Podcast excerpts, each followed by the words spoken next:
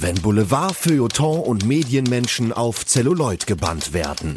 Journalistenfilme.de Der Podcast. Willkommen zurück zu einer neuen Folge von Journalistenfilme.de, der Podcast. Heute mit einem Gast aus der Filmblogosphäre. Der Markus Köhler von Bullet und Fist ist heute da. Hallo, Markus, grüß dich. Hallo Patrick, schön, dass ich da sein darf. Ja, sehr, sehr gerne. Wir kennen uns ja so ein bisschen vom Schreiben hin und her auf Twitter und äh, sind dann darüber zusammengekommen für diesen heutigen Film, den wir heute besprechen wollen. Aber vorher vielleicht erzählst du mal für alle, die Bullet and Fist nicht kennen, was treibt ihr da eigentlich? Du betreibst ihn ja zusammen mit dem Tom Burgers, den ich und viele andere sicherlich auch noch vom Cine Entertainment Talk kennen.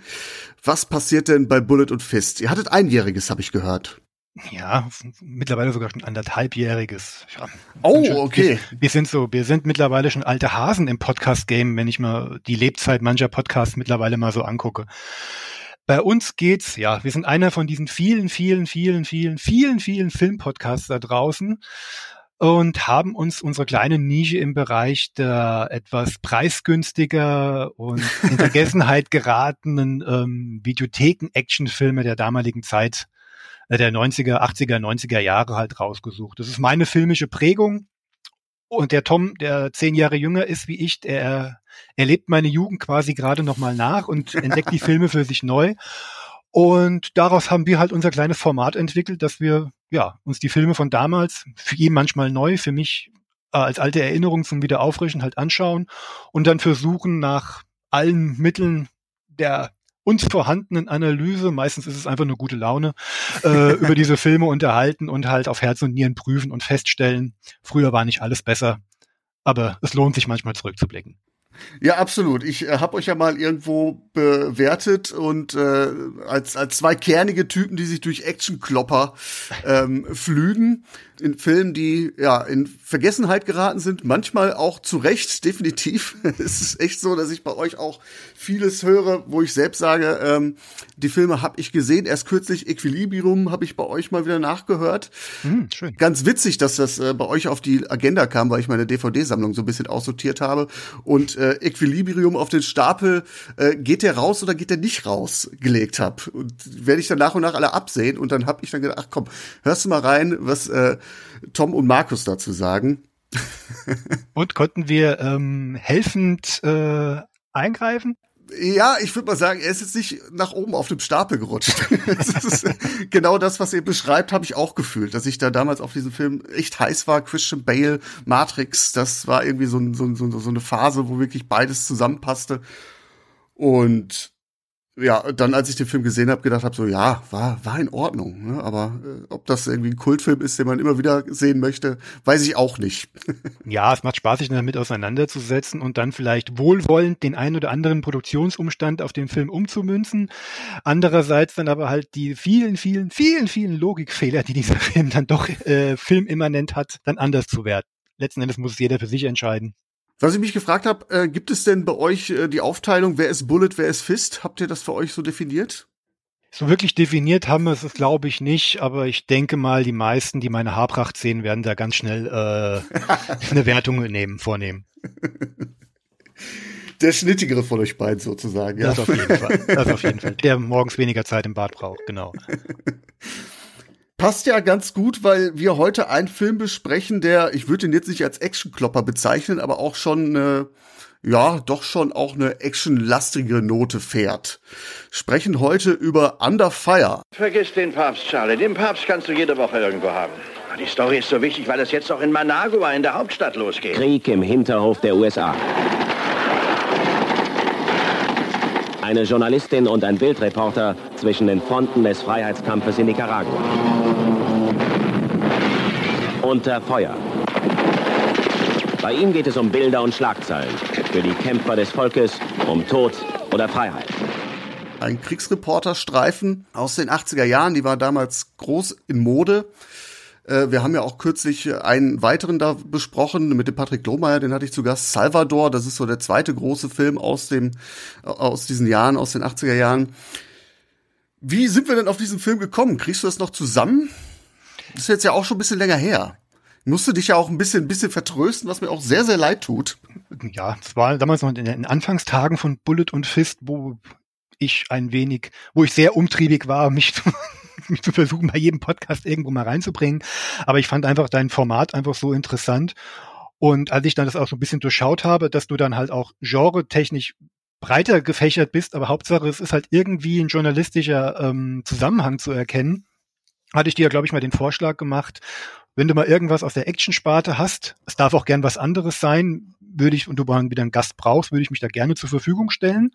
Und dann ging dann eins zum anderen hin und dann hatte ich dann irgendwann erwähnt, dass ich Under Fire noch nicht gesehen hatte, den aber halt schon seit Ewigkeiten vor mir herschiebe und der halt auch in meine Erinnerung, also das hatte ich so für mich dann halt festgelegt, dann halt auch doch so ein bisschen auch, ja, wie du sagst, so eine actionlastigere Note hat. Also für mich wirkte der Film, der ihn nur aus Fernsehzeitungen und aus ein paar diversen Besprechungen halt aus dem Internet in Kurzformat, also ich habe mich nie tiefer mit dem Film befasst, dann doch immer so das Gefühl, dass es sich dabei eher um so ein romantisiertes Abenteuer, eine Abenteuervariante dieser Kriegsberichterstattung halt dreht und nicht eher und nicht um so einen ernsten, ähm, sperrigen Politthriller, wie es vielleicht dann, na, sperrig gleich übertrieben, wie es Oliver Stone mit Salvador halt gemacht hat, den du ja gerade angesprochen hast, den ich übrigens auch vor zwei Wochen das erste Mal gesehen hatte.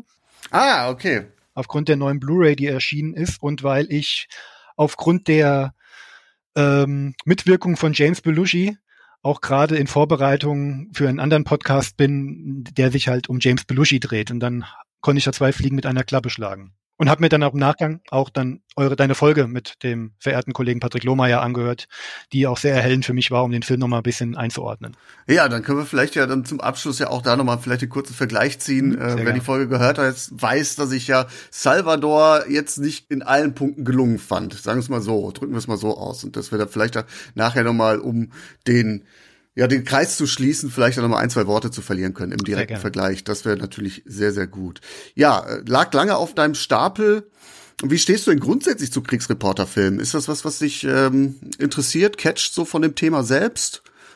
Mm, generell ja, weil solche Filme ja dann meistens in reellen Sujets angesiedelt sind und für mich persönlich, ich nehme solche Filme immer gerne, um auf Konflikte hingewiesen zu werden, die ich sonst so gar nicht mehr auf dem Schirm hatte. Salvador war beispielsweise so ein Beispiel, wusste ich wenig, der Name war ein Begriff und so war es mir halt auch hier bei Under Fire halt auch mit dem Nicaragua-Konflikt, mit dem ich jetzt wenig wusste. Jetzt habe ich immerhin den Wikipedia-Artikel gelesen, jetzt weiß ich ein bisschen mehr. Aber es ist dann immer so mal interessant, mal, dass, dass solche Konflikte dann auch in die heutige Zeit nicht in Vergessenheit geraten. Und deswegen gucke ich solche Filme, wenn sie da sind und bin sowieso ein sehr launenabhängiger Filmegucker. Wenn ich auch in the mood für solche Filme bin, dann schaue ich mir sowas auch gerne mal an. Genau, so geht's mir ja auch. Ich glaube, jeder, der so ein bisschen Journalistenfilme.de verfolgt, der weiß, dass ich einen Sweet Spot, klingt jetzt vielleicht ein bisschen makaber, äh, einen Sweet Spot habe für Kriegsreporterstreifen, gerade auch aus diesem Grund, weil du halt sehr, sehr viel über die Welt und über Konflikte erfährst, die du längst vergessen hast. Ne? Das ist ja tatsächlich auch ein großes Anliegen gewesen, der Filmemacher in den 80er Jahren zu zeigen, so Leute, guck mal, was eigentlich links und rechts der USA passiert, was da in dem Vorgarten passiert, was auf der ganzen Welt passiert, äh, den Leuten auf die Finger zu schauen, den Regierungen, dem Militär, so im Nachklapp von Watergate, wo dann bewusst wurde, guck mal, was die Regierung abzieht, ist nicht immer lauter. Ähm, da gab es ja nicht, also Salvador ist ja nur ein Beispiel, dann gab es ja noch ähm, The Killing Fields beispielsweise. Warum ich den geguckt habe, erzähle ich besser nicht. Okay. den habe ich geguckt, weil die Musik von Mike Oldfield war und ich damals Mike Oldfield-Fan war. Ach so. Aber trotzdem, trotzdem, trotzdem sehr, sehr starker Film. Ja. Ähm, und ich finde halt sehr, sehr interessant, dass alle diese Filme, vielleicht kann man ja auch noch ein Jahr in der Hölle von Peter Weir in diese, äh, in diesen, in, diesen Sockel werfen. Äh, die haben alle so einen anderen Ansatz. Die sind alle äh, aufklärerisch unterwegs, aber wie sie es filmisch aufziehen, äh, da sind die alle sehr, sehr unterschiedlich unterwegs. Und das finde ich halt sehr, sehr spannend, dass da so sein eigenes Subgenre äh, entstanden ist, das aber doch auch, ja, sehr vital damals war. Mhm. Ja, das Jahr in der Hölle liegt jetzt auch vor mir, jetzt gerade, ja, hätte ich beinahe gesagt, angefixt, wäre ist wahrscheinlich der nächste, den ich mir in dieser Reihe angucken werde, um da ähm, ja dieses Trio quasi mal voll zu machen, die ja alle recht zeitnah entstanden sind. Und welchen ich auch noch auf der Agenda habe, ist ähm, The Hunting Party. Der fehlt mir auch noch. Ah, okay, aber The Hunting Party ist, glaube ich, ein gutes Jahrzehnt weiter, ne? Oder genau. nee, sogar 20 Jahre, ne? Ich glaube irgendwie so 2000er. Den hatte ich auch mal in Anfangstagen von journalistenfilme.de besprochen, als der noch gar nicht so regelmäßig erschien. Ich weiß, die Folge habe ich auch bisher immer bei dir übersprungen, weil ich erst den Film gucken will und dann den Podcast dazu hören möchte. Okay, dann bin ich gespannt, äh, ob der dann genauso erhellend ist. Hoffentlich bei dir. ich verrate jetzt mal nichts. ich mag, das ist, das ist halt ein Genre, das ich für mich auch quasi jetzt auch neu entdecke. Und wie du halt sagst, so ein Sweet Spot für solche Filme, sind wir mal ehrlich, da geht halt auch so eine gewisse Lust an, an, an eine gewisse Sensationslust halt auch mit ein bisschen an Eskapismus, weil diese Filme ja auch, sind wir mal ehrlich, Schauwerte halt bieten, was ja sich filmisch gut aufbereiten lässt. Und wir, wir sitzen nun mal gemütlich auf unserer Couch und schauen sowas an. Es ist dann halt ach Gott, schwierig sowas zu sagen, aber dann weniger tröge als vielleicht manch andere Sachen. Ja, ja, kann ich nachvollziehen. Man kommt natürlich dann auch mein ureigenes Interesse an dem Kriegsjournalismus selbst dann natürlich hinzu. Ähm, was sind das eigentlich für Leute, die da ihr Lebens aufs Spiel setzen, um uns davon zu berichten? Ähm, ich selbst habe keine Erfahrung als Kriegsberichterstatter, aber ich finde halt diesen, diesen Beruf sehr, sehr spannend, muss ich echt sagen. Sehr vielen, ja, moralischen Fragen verbunden ist und äh, auch, also auch generell die Arbeit selbst, wie sie sich gestaltet, wie schwer sie eigentlich ist. Ähm, werden natürlich in Kriegsreporterfilmen sehr vereinfacht dargestellt. Auch hier, wobei ich finde, hier sind doch ein paar Trendschärfen drin, die man bei anderen dann doch auch oft ja übergeht. Kennst du einen guten Kriegsberichterstatterfilm, der sich mehr auf die Figur ähm, bezieht, also die versucht zu ergründen, wie jemand tickt, der ähm, äh, solche Konflikte halt nur durch die Kamera beobachtet? Denn bei den Filmen, die wir jetzt angesprochen haben, geht es ja auch mehr dann auch um die Konflikte drumherum. Die werden ja mehr müssen mehr in den Mittelpunkt gerückt werden, ja. Was, ja, was ja viel ausmacht. Mich würde mal einer interessieren, der sich wirklich so als, als, äh, als Charakterdrama oder Psychogramm eines Gerichtsberichterstatters ähm, eignet. Fällt dir da einer ein? um diese Person halt besser zu verstehen? In erster Linie sind es oft Dokus, aber ich okay. glaube, wenn ich jetzt mal so im Hinterkopf habe, da gab es vor einigen Jahren äh, Private War über Marie Colvin. Ah, mit Rosamund Pike. Genau, genau. Mhm. Da ist tatsächlich die ähm, Kriegsreporterin sehr stark im Mittelpunkt. Klar, natürlich auch die Konflikte, die sie covert, aber äh, der ganze Film bildet eigentlich ihre Biografie ab. Mhm. Und da wird schon auch klar, ähm, was ist das für eine Person gewesen, wie stark ist sie eigentlich getrieben gewesen, mhm. welche Risiken hat sie auf sich genommen äh, und, und mit welchen ja, Erwartungen einerseits heißt es natürlich, wir schicken keine und nur ungern Reporter in die Konfliktzonen, weil es gefährlich ist. Gleichzeitig sind das aber natürlich auch prestigeträchtige äh, Reportagen, die man mit, mitbringen kann und wo sich dann auch Sender, Sender mit schmücken. Ne? Mhm. Also oft äh, ist es im, im deutschen Bereich, ich habe mich ja mit einer Kriegsreporterin ja unterhalten, Düsen Tecker, gibt's auch eine äh, Podcast-Folge zu, die sagt, ja, okay, ähm, so richtig äh, finanziert wird's nicht, aber wenn man schon mal da unten ist und du überlebst, dann melde dich doch noch. Und dann nehmen wir es ganz gerne. Ne? Mhm. Äh, also, dass sich äh, Medienhäuser feste ähm, Reporter im Kriegsgebieten leisten, ist nicht mehr so häufig der Fall. Und was natürlich dann auch zu der Frage führt, wenn äh, die dann äh, auf eigene Faust unterwegs sind, wie sind sie da tatsächlich unterwegs? Ne? Und man weiß immer weniger und immer seltener, äh, wie kommt so eine Reise zustande, mit wem sind die da eigentlich unterwegs? Sind sie auf eigene Faust unterwegs? Sind die eingebettet, äh, in, ich sag mal, im, im Zuge einer Kriegspartei? Ne? Mit wem haben sie da Kontakt gehabt? Wie sind Geschichten entstanden? Das ist, ist immer schwieriger ähm, nachzuvollziehen sehr, sehr spannendes Thema für mich persönlich natürlich. Ich freue mich auch, dass äh, ich da jemanden jetzt gefunden habe, der auch äh, bereit ist, äh, mein Fable damit weiter auszuleben, dass wir heute an der Feier sprechen können. Den habe ich schon auf journalistenfilme.de besprochen vor einiger Zeit, aber ist tatsächlich ein Film, zu dem ich sehr, sehr gerne zurückkehre.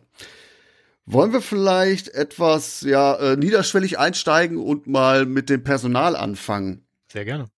Regie führt Roger Spottiswood hat mhm. sich als ähm, Editor von Sam Peckinpah einen Namen gemacht. Unter anderem war der für den Schnitt von Wer Gewalt seht angeheuert. Äh, Under Fire ist Spottiswoods dritter Film, wenn ich das jetzt richtig ähm, notiert habe, und gilt oft als sein bester. Wollen wir da schon vorgreifen? Kann man das so stehen lassen?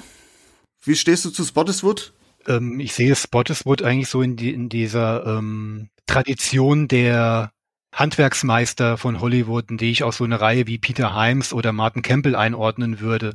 Menschen, die ähm, vielleicht ihren eigenen etwas unspektakulären visuellen Stil halt haben und den halt ähm, meistens dem Unterhaltungswert und der Geschichte so ein bisschen unterordnen, ohne sich groß jetzt ähm, profilieren zu wollen. Und das Under Fire wahrscheinlich als sein bester Film, Film gilt, dürfte wahrscheinlich auch daran liegen, wenn ich mir den Rest halt angucke oder was ich halt aus dem Kopf weiß, dass es halt auch inhaltlich sein ambitioniertester ist, weil die meisten anderen sind dann doch eher reine, reine Unterhaltungsfilme ohne, ich sag's jetzt mal so, größeren Tiefgang also Sachen wie Scott und Hooch oder der wirklich für mich hervorragende Thriller ähm, Mörderischer Vorsprung mit Sidney Poitier und Tom Berenger, den ich wirklich sehr, sehr gerne mag, sei da mal genannt, aber halt auch äh, von der Masse verstoßene Graupen wie Stopp oder meine Mami schießt.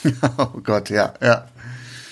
Stimmt, also das, ist sicherlich auch die politische Dimension dieser Film hat und auch, man muss es so sagen, ja eigentlich relativ mutig ja auch zu dem Zeitpunkt. Äh, ich glaube, sowas äh, findest du in der Vita dann von Spottiswood nicht mehr. Nee, wäre mir jetzt nichts mehr bekannt. Also selbst sein, sein Billing als ähm, James Bond-Regisseur in der Brosnan-Ära bei Der Morgen stirbt nie. Wenn ich mir die Karriere davor angucke, dann ist das ein Job for Hire. Der Mann ist nicht geholt worden, weil er eine große Vision hat, sondern er ist geholt worden, um die ähm, Anweisungen von Broccoli und Wilson zu erfüllen. Ja, solider Arbeiter. Wobei, den muss ich noch sehen, weil das ja auch, glaube ich, der Bond ist mit den meisten Medienbezügen, wenn ich das richtig im Kopf habe, ne? Den könntest du sogar hier in den Podcast reinnehmen. Ja, mit äh, Jonathan Price, glaube ich, als Medienmogul, wenn ich richtig. das richtig im Kopf habe. Ja, genau. Nee, auf jeden Fall. Äh, habe ich jetzt natürlich verpasst, den äh, Spot. Jetzt äh, kam der Film ja, da hätte ich den eigentlich machen müssen. Mist. muss ich auf den nächsten Bond warten, damit der zieht. Aber gut, wir haben ja noch genug andere Filme. Ja, zu den Schauspielern, ich glaube, so äh, inhaltlich muss man oder äh, vitamäßig muss man nicht zu viel zu Nick Nolte oder Gene Hackman sagen. Ich fand das interessant, weil meine bessere Hälfte bei Nick Nolte gesagt hat, so, boah, den, den hab ich lange nicht mehr gesehen. Lebt der eigentlich noch? Äh, sagen, also wenn ich mir seine Filmauftritte der letzten Zeit angucke, mit Ausnahme von seiner tollen Performance in dem ähm, Action-Drama Warrior, würde ich eher sagen, sein Herz schlägt noch, ja. Also ja. Also ich hatte, ich hatte ihn vor kurzem, passt mehr in mein Sujet, in äh, Angel Has Fallen als Vater von Jared Butler gesehen und da sieht man einen sehr vom Alkohol gezeichneten Menschen, der ja auch ein bisschen mehr Schlaf wandelt mittlerweile vor der Kamera. Aber. Genau, ich habe meiner Frau nämlich auch gesagt, pass mal auf, den haben wir doch letztens doch gesehen in The Mandalorian, wo er doch diesen Alien-Feuchtfarmer äh, spielt. wo er dann, glaube ich, also äh, er, er leitet ihm die Stimme und auch das Gesicht ist so ein bisschen an ihn angelehnt. Irgendwie. Ich weiß nicht, ob es animatronisch ist oder ob es CGI ist, aber äh, ich sag, da, da war der doch noch unterwegs. Kleine Gesichtszüge wurden, wurden dafür verwendet. Stimmt, da hast du recht, da erinnerst du mich an was. Aber damals war er ja wirklich ein, war er wirklich ein To-Go-Guy gewesen nach seiner Serienerfahrung in den 70ern. Wie hieß denn diese Serie, mit der er berühmt wurde? Die hatte ich auch als Kind gesehen. Mit ihm und Peter Strauss. Oh, nee, da habe ich jetzt auch nicht auf dem Schirm. Okay, ich glaube, da greife ich jetzt zu weit nach hinten zurück, aber auch sonst in den äh, paar Jahre später Zoff in Beverly Hills beispielsweise oder das Bankentrio, um jetzt die humorvollen Filme zu nennen. Davor aber auch mit Dreckige Runde von Karel Reich, den ich gern mal wieder sehen will, den habe ich viel zu früh gesehen als Kind und ja, viele andere Sachen mehr. Ja, sehr, sehr viele gute Filme. Äh, er spielt hier die Hauptfigur, Russell Price. Gene Hackman sieht man leider wirklich nicht mehr. Der hat sich äh, 2004 aus der Schauspielerei zurückgezogen. Aber gut, der Mann ist jetzt auch mittlerweile über 90 Jahre, muss man auch dazu sagen. Ähm, Dialog, French Connection, starke Filme des New Hollywood. Äh, aber auch bekannt äh, hier äh, von journalistenfilme.de aus meinem Superman-Special. Und auch Reds, den ich noch gerne sehen möchte, der, glaube ich, ein, zwei Jahre vorher noch erschienen ist, den habe ich noch nicht gesehen. Auch ein äh, Journalistenfilm, der so ein bisschen mit der äh, roten, roten Gefahr, sage ich jetzt mal, ähm, vorlieb nimmt beziehungsweise da die äh, ja, ideologischen Grabenkämpfe etwas äh, kritisiert. Ich bin gerade am überlegen, sagt, sagt mir jetzt gerade gar nichts und das kommt selten vor. Aber gut. Ja, der ist auch mittlerweile untergegangen, wobei der äh, Reds, wenn ich das richtig im Kopf habe, sogar auch einige Oscar-Nominierungen hatte. Nicht zu knapp ähm, mit Warren Beatty in der Hauptrolle, äh, aber auch ein sehr langer und auch ähm, sehr, sehr romantischer Film, wenn ich das so im Hinterkopf habe. Ach, ach, Reds. Ach, der, der das, das, das Regiedebüt, glaube ich, sogar von Beatty gewesen, dieses ja, genau. Ach, ach, da war Hackman auch dabei. Gut, das wusste ich jetzt nicht. Den habe ich leider noch nicht gesehen. Nee, den, den habe ich auch noch auf der Liste. Aber schiebe ich auch ehrlicherweise so ein bisschen vor mich her, weil ich äh, gehört habe, dass es ein ziemlicher Leisetreter ist und wo man viel Sitzfleisch mitbringen muss. Hm, war aber zumindest ein sehr ambitioniertes Werk von Beatty, wie ich aus einer Doku, die ich vor kurzem gesehen habe, rausgehört habe. Aber gut, kommt auch noch irgendwann. Wird sicherlich hier auch nochmal auftauchen. Der spielt, Hackman spielt Alex Grazer, Arbeitskollege von Russell Price. Auf jeden Fall zu nennen, weil große Rolle äh, Joanna Cassidy spielt Claire. Ich glaube, sie hat gar keinen Nachnamen hier in dem Film. Bekannt äh, aus, aus Blade Runner beispielsweise, wo sie Replikantin gespielt hat. Mir in Erinnerung geblieben, wo ich sie zum ersten Mal wahrgenommen habe, war als Psychologenmutter von Brenda in Six Feet Under. Mhm ja, sie hatte ein Kino One, so sag ich mal, in 80er Jahren, 90er Jahren so ein bisschen ausgefranst und äh, zuletzt jetzt eigentlich eher verstärkt im Fernsehen gefragt. Ed Harris natürlich. War ich sehr überrascht. Hattest du nicht auf dem Schirm, meinst du? Oder? Nee, hatte ich nicht auf dem Schirm. Also ich hatte immer, ähm, wie gesagt, den Film wirklich jetzt bis zur Aufnahme ja immer vor mir hergeschoben, immer so ein bisschen was drüber gelesen. Aber wenn man was über den Film gelesen hat, dann konzentriert sich das ja wirklich dann auf die, auf das Dreigestirn in der Front des Films. Und dann dann noch so ein Schwergewicht vom Schlage eines Ed Harris, auch wenn er noch sehr am Anfang seiner Karriere war, dann plötzlich in so einer nicht unwichtigen Nebenrolle zu entdecken, das hatte mich schon überrascht, muss ich sagen. Ja, eine sehr interessante Nebenrolle, weil sie eigentlich komplett den Charakter von Russell Price spiegelt. Er spielt einen Söldner namens Oates, der wirklich ein, ja, ich sag mal, ein Opportunist erster Güte ist, ne, der keiner Seite verpflichtet ist und der das moralische Gegenstück von Russell Price darstellt und nachher wirklich mit einigen üblen Schandtaten auf sich aufmerksam macht. Ja, wo Russell Price mit der Kamera draufhält, nimmt er das Schießgewehr. Genau, genau. Rebellen aus dem Hinterhalt erschießen, mhm. äh, Rebellen exekutieren, also wirklich äh, das Who is Who der, der Kriegsverbrechen. Genau. Und Jean-Louis Trinignon, mein Französisch ist nicht mehr so gut. Hm. Ein großer französischer Actor, äh, der in vielen Rollen gespielt hat, über 130 Filme äh, auf seiner Vita versammelt, der hier ein unge ich sag mal, um nicht so, so viel zu verraten, ich sag mal, einen undurchsichtigen Geschäftsmann spielt. Schön wieselig, wie ich finde. Ja, ähm, da weiß man von der ersten Minute, der führt was im Schilde. die wahrscheinlich menschlich unangenehmste Rolle, aber die auf dem Screen aber auch mit am unterhaltsamste Rolle im ganzen Film. Das stimmt wohl, auf jeden Fall. Ja, insgesamt ein sehr illustrer Cast. Die Ausgangslage, wollen wir dann da noch mal mit äh, weitermachen? Worum geht's eigentlich in dem Film? Beziehungsweise vielleicht eher den politischen Hintergrund, oder? Ich glaube, den muss man zuerst nennen. Kann man, ja. Ich glaube, da bist du besser drin. Ich werde äh, mit dem Wikipedia-Artikel im Nacken hilfend eingreifen. Ja gut, ich sage mal so, ich bin jetzt auch nicht äh, so tief in der Materie drin, dass ich alle äh, Verästelungen des Konflikts äh, nachvollziehen kann. Aber wir sind hier in dem Film in dem Jahre 1979. Genau. Und in Nicaragua begehren Rebellen gegen den äh, proamerikanischen Machthaber Anastasio Somoza auf. Da muss man wissen, dass die Familie Somoza 50 Jahre lang für Stabilität und Wachstum in dem äh, lateinamerikanischen Staat ja garantiert hat, gesorgt hat. Man muss aber auch sagen, die Familie hat sich dann auch schön am Land bedient, den Jahr, äh, den, den Aufschwung jahrzehntelang so vergolten, dass man das Land geschröpft hat und die Leute drangsaliert hat. Und jetzt begehren halt die, ja, äh, die sozialistischen äh, Rebellen auf. Zu dem Zeitpunkt, als der Film erscheint, ist Somoza auch gestürzt und die äh, Sandinisten, so heißen die äh, äh, sozialistischen Rebellen, äh, sind zu dem Zeitpunkt auch in dem Land ähm, ja an der Macht, werden aber auch schon mit Hilfe der US-Regierung zurückgedrängt. Stichwort Contra-Affäre. Also sprich, dass man die Anti-Revolutionäre dann quasi mit mit Waffen unterstützt hat. Und das ist so die Gemengenlage, in der der Film erscheint, was halt nicht unwichtig ist, weil der Film damit ja eigentlich mit der, ja, mit der amerikanischen Gesellschaftsmeinung der politischen Ausrichtung bricht. Ja, weil die Amerikaner, Stichwort Domino-Theorie, natürlich äh, in ihrem Vorgarten nichts mit Sozialisten zu tun haben wollten. Mhm. Und wie in Kuba dann beispielsweise dann auch ähm, ja versucht haben, das Land zu destabilisieren, was sie auch geschafft haben. Denn äh, ab 81 ist äh, Nicaragua schon wieder im Bürgerkrieg, der dann gutes Jahrzehnt noch mindestens geht und äh, zehntausende Menschen das Leben kostet. Ja, äh, hatte, hatte ich mir auch angelesen, also wirklich äh, Totenzahlen im Bereich von 30.000 oder sowas, bis es dann.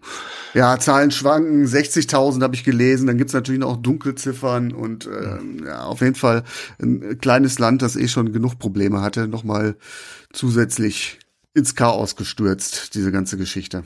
Ja, Das ist so der historische Kontext, der nicht unwichtig ist, um den Film so ein bisschen zu fassen. Magst du vielleicht dann die Handlung äh, so ein bisschen einleiten? Worum geht's eigentlich? Wie, wie starten wir in den Film? Ich würde einfach auf einen Kniff zurückgreifen, den wir in meinem hauseigenen Podcast machen. Ich nehme einfach meine ah. Blu-ray und lese hinten die Inhaltsangabe vor und dann können wir ja daran abklappern, ob das eine gute, ob das gut wiedergegeben ist. Sehr gut, das äh, nehme ich als Vorschlag gerne so an, angenommen, gekauft. Okay. Ich lese vor. Drei US-amerikanische Journalisten berichten 1979 über die Revolution in Nicaragua. Russell Price, Nick Nolte, ist ein Kriegsfotograf. Hin und her gerissen zwischen der Liebe zu der Reporterin Claire Strider, sie hat einen Nachnamen, ah, okay. Joanna Cassidy, und der Freundschaft zu ihrem Ehemann Alex Grazer, Gene Hackman, gerät er auch politisch zwischen die Fronten. Im Krieg zwischen den Nicaragua nicaraguanischen Machthabern und den Rebellen wird er vor die Entscheidung gestellt, nicht mehr nur Fotos, sondern Politik zu machen und Partei zu ergreifen. Russell gerät von beiden Seiten unter Feuer. Schön, nochmal den Titel untergebracht, wunderbar. Ja. Also aus, aus handwerklichen Gesichtspunkten ist diese Zusammenfassung sehr, sehr schmissig. Mhm. Trifft es das? Ich überlege gerade, hatte ich irgendwie Einwände? Äh, dann aber, glaube ich, nur marginal. Ich weiß nicht, ob Claire und äh, Alex Grazer verheiratet sind oder ob die nur, nur liiert sind. Nee, sie waren verheiratet. Wird am Anfang auch gesagt und wird auch, da ja. ich mir wirklich gestern noch geguckt hatte, äh, auch kurz in einem, in, einem, in einem Gespräch thematisiert, dass sie jetzt auch endgültig die Scheidung eingereicht habe.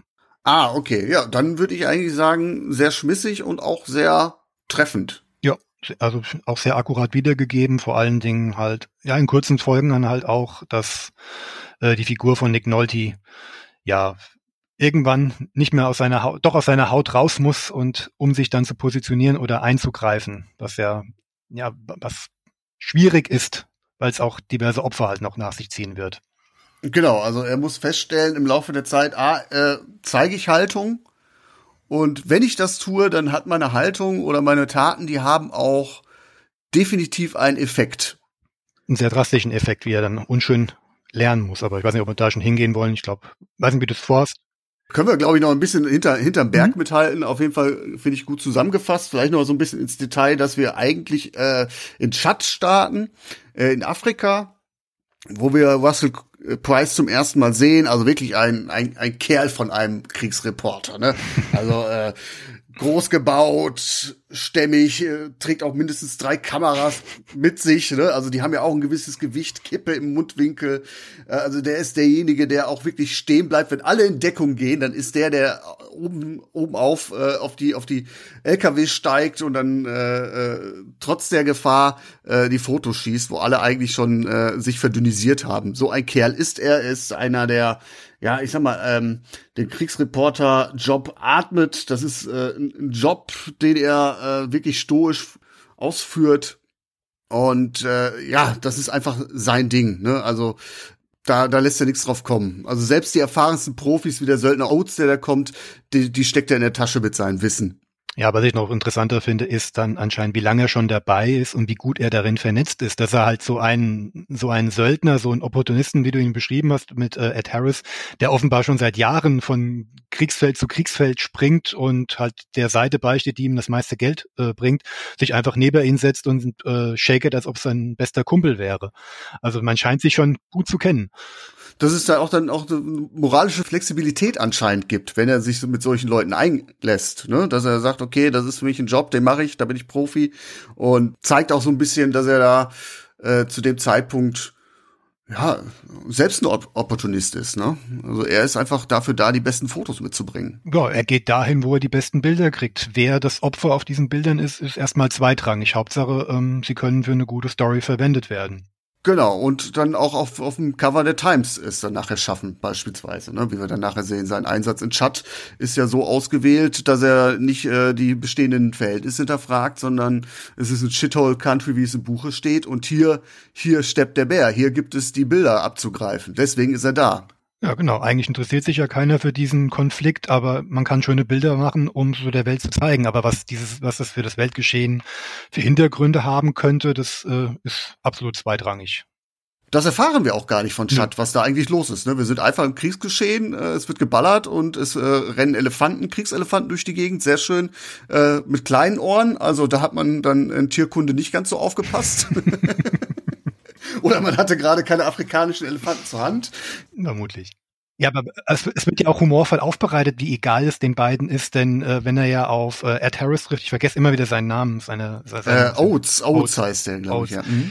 Der ja auf dem Laster, auf dem sie sich ja dann treffen, mitfährt und der Überzeugung ist, dass er bei den Regierungstruppen mitfährt, obwohl er ja bei den Rebellen gerade im Wagen sitzt, nur weil er ihre Sprache nicht spricht. Ihm war es einfach, ja, Hauptsache am Ende steht noch einer, der mir die Kohle in die Hand drücken kann.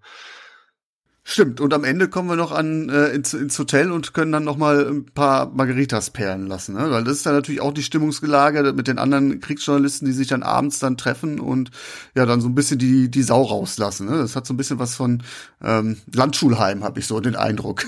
ja, das hat man sowieso auch über diesen Film verteilt. Ähm, da muss ich jetzt ganz kurz, um zu Salvador mal rüberzugehen, wo ja, wo es ja eine Szene gibt, in der James Woods sich ja ähm, über seine Kollegen ja echauffiert, die sich ja nur auf das Hoteldach stellen und von dort im Kreise drehen und die Bilder halt machen. So eine Szene ja. gibt's ja dann später ja dann wirklich halt auch, dass, dass wir ja einen Angriff auf eine Stadt sehen, wo dann diese Herrschaften dann einfach nur auf dem Hoteldach stehen und ihre Bilder machen und äh, ihre Diktate in ihre, ihre Mikros halt sprechen. Ja, sehr, sehr interessante Szene. Da werden wir sicherlich noch mal drauf kommen. Äh, schöner Platz in der ersten Reihe, aber sich nicht die Hände schmutzig machen so ein bisschen. Ne? Mhm. So, so, so, so hat's so ein bisschen was davon. Aber ähm, man merkt auch, dass das einfach auch ein, eine Frage des Abenteuers ist. Ne? Das Nick Nolte ist hier ein Abenteurer. Das kommt raus und äh, wir, bevor wir diesen Wechsel dann haben von Chad nach Nicaragua, äh, gibt es dann eine Abschiedsfeier für seinen Arbeitskollegen Alex Grazier, der tatsächlich seinen Kriegsreporterberuf gegen einen Schreibtischjob oder gegen einen Moderatorenjob eintauschen wird. Und dann wird er verabschiedet und äh, gleichzeitig wird aber auch der, der Szenenwechsel, der Ortswechsel eingeläutet. Es soll nach Nicaragua gehen und dann werden Argumente irgendwie gesammelt nach dem Motto, ja, das ist äh, äh, äh, ein schöner, hübscher Krieg, das ist einfach mit Schwarz und Weiß und es gibt die Guten und die Bösen und es gibt billiges Bier und, und die Miezen sind billig und ähm, ja, es ist auf jeden Fall äh, eine Reise wert. so wird's, so wird's anmoderiert. Ne? Da gibt's, äh, da, da brennt der, da brennt der Busch sozusagen, da kannst du Fotos abgreifen und das auch relativ einfach. Ja, da, da, mir ist als allererstes der Begriff des, der abgenutzte Begriff des Sensationsjournalismus so irgendwie ein bisschen in, in die in den Sinn gekommen, weil darum geht's ja letzten Endes. Die Hintergründe scheinen wohl wenig zu interessieren. Hauptsache, ich habe äh, auch hier wieder ein Bild, das ich äh, der amerikanischen Bevölkerung darbringen will. Also es geht, es geht gar nicht darum, jemanden darüber aufzuklären, was in diesem Land vor sich geht, sondern eher darum, ich habe Spaß, ich bin, muss mich aber auf keine Seite festlegen. Man ist, man, ja. ist ja, man ist ja in einer komfortablen Situation, dass man sich einfach dazwischen stellt und guckt, wo kann ich am meisten rausholen, sei es die Party auf der einen Seite oder seien es die Bilder für den Job auf der anderen Seite. Das Beste aus beiden Welten halt holen. Ja, was natürlich eine sehr, sehr pessimistische Sicht auf die Dinge ist, aber auch dann nicht unwichtig ist für die Charakterentwicklung, die natürlich in so einem Film vorhanden sein muss, damit wir mit der Figur mitleiden.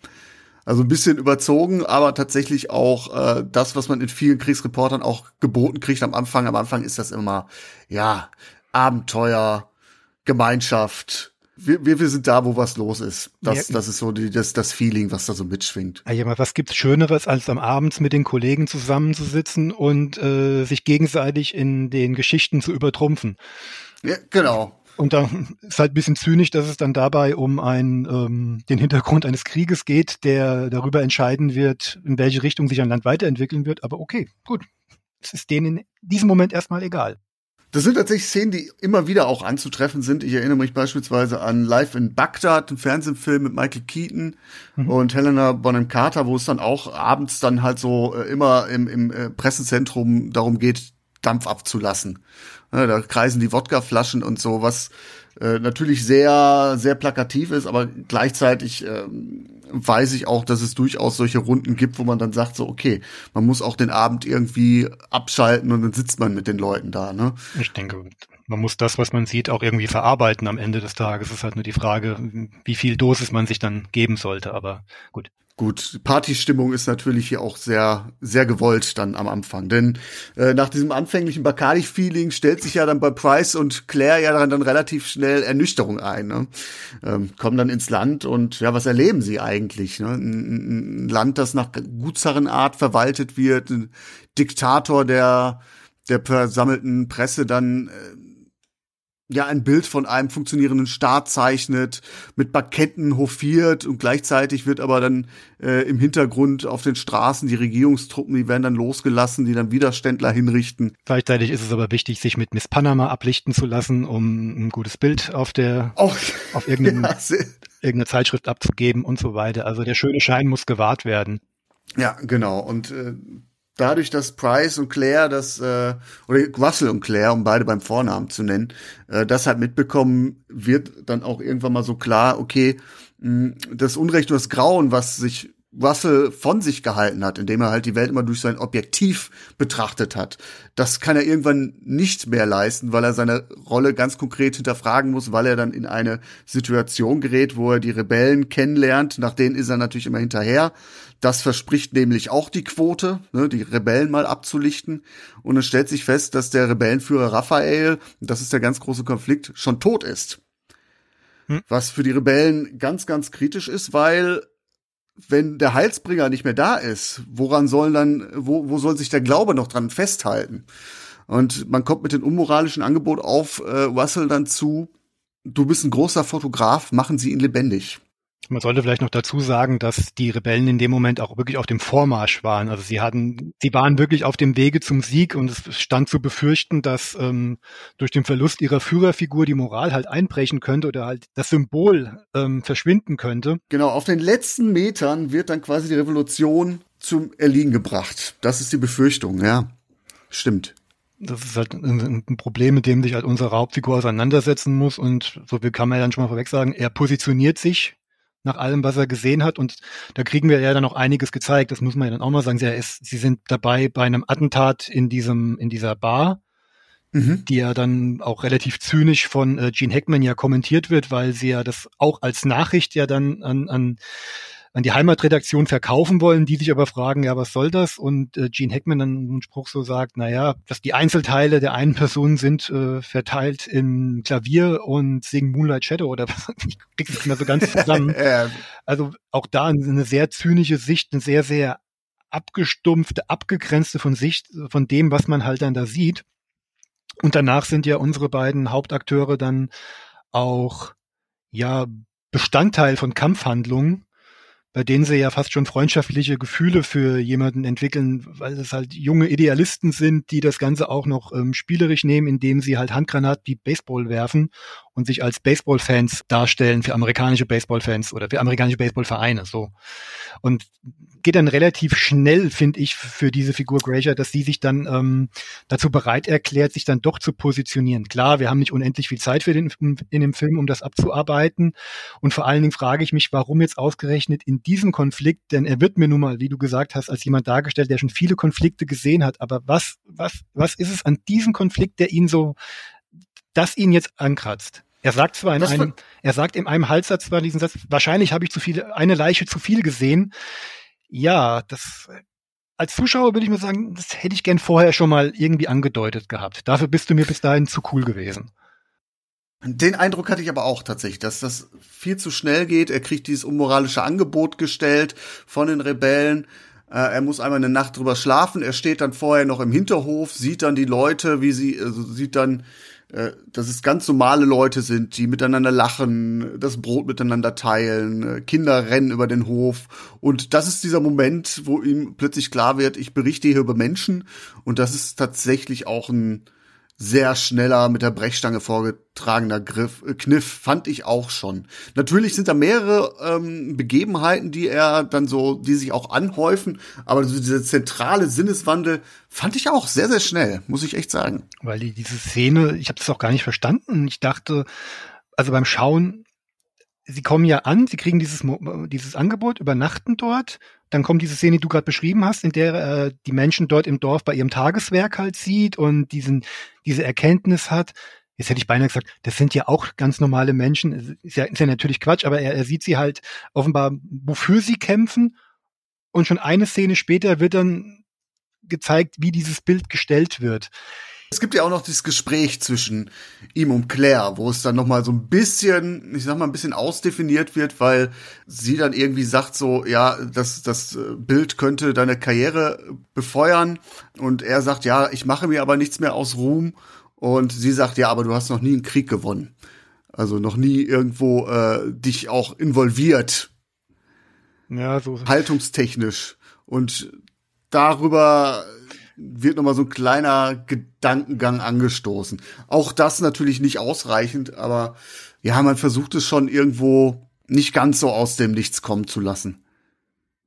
Zumindest aus dem politischen Kontext raus, weil viele andere Kriegsreporterstreifen, bei denen ist es oft aus so einer persönlichen Betroffenheit, Beispiel Salvador, dass sich da der, der von James Wood gespielte Journalist erst involviert, als in seine eigene Familiengefahr ist wo es so wirklich ums eigene Leib und Leben mhm. geht. Hier habe ich so das Gefühl, dass es trotzdem noch so eine, ja, so ein Reflektieren über die Gesamtsituation ist, weswegen ich das ein bisschen gelungener finde.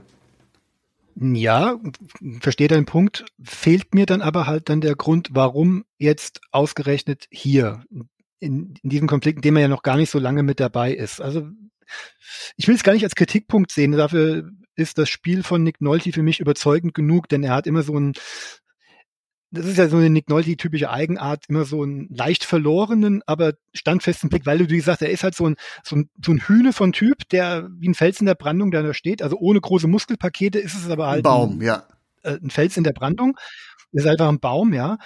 Aber wenn er, wenn er verdutzt guckt, dann hat das immer so eine leichte Verwirrung, die äh, auch hier bitte zum Tragen kommt, die ich auch sehr überzeugend rüberge äh, rübergebracht finde. Es, es wirkt aber für mich eher wie so ein so eine Art von blinden Aktionismus.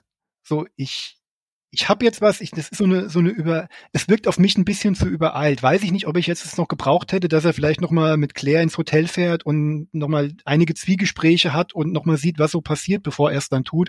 Gut, wie viel Zeit will man verstreichen lassen? So eine Leiche ist ja auch nicht mehr lange vorzeigbar. Es wird halt mit der Montage dargestellt und das fand ich ein bisschen das bisschen ist ein sehr, faul. sehr guter Punkt, weil tatsächlich optisch sieht es so aus, als würde es sich nicht leicht machen durch sein Spiel. Das ist echt gut beobachtet. Ja. Vielleicht ist es das so der faule Zauber, dem ich erlegen bin, so ein bisschen. Aber wenn man drüber nachdenkt, natürlich äh, muss man natürlich auch dazu sagen, dass es aus journalistischer Warte natürlich also wirklich mehr als fragwürdig ist, ne, weil äh, er da ja nicht journalistisch arbeitet, sondern äh, ganz klar Propaganda betreibt. Das, das, das ist kriegsentscheidend. Das, also das, durch ein Bild, klar, die, die, die Feder oder das Bild ist mächtiger als das Schwert, ist eine schöne Botschaft, aber von jemandem, dem das vielleicht nicht so zusteht. Wenn man das jetzt mal so, das, das kommt mir jetzt gerade, wenn man das immer so ausdefiniert, ist das ja ziemlich naiv. Dass er einerseits ähm, vorher nicht wusste, dass es im Krieg auch um Menschen geht, dass da nicht nur Kriegsparteien stehen, sondern dass da äh, individuelle Persönlichkeiten und Schicksale hinterliegen und dass ihm die Macht der Bilder nicht, nicht bewusst ist wirft auch kein gutes Licht auf, auf ihn vorher, dass er sich, ja. wie wir schon gesagt haben, dass er sich anscheinend wirklich einfach auch nicht für die Schicksale in dieser Form interessiert, also auch offenbar auch gar nie mit den Menschen, die er fotografiert. Gut, er ist Kriegsberichterstatter, er ist meistens bei Kampfhandlungen mit dabei, da hat man nicht die Zeit, sich wahrscheinlich länger mit jemandem zu unterhalten. Aber ich gehe jetzt mal, vielleicht bin ich da auch zu naiv oder habe den falschen Blick drauf, aber ich gehe eigentlich davon aus, dass man in, im Rahmen der Recherche, ich meine, es geht ja auch hier darum, dass er erstmal eine ganze Weile braucht, um an diesen Raphael ranzukommen. Das ist ja sein erklärtes Ziel.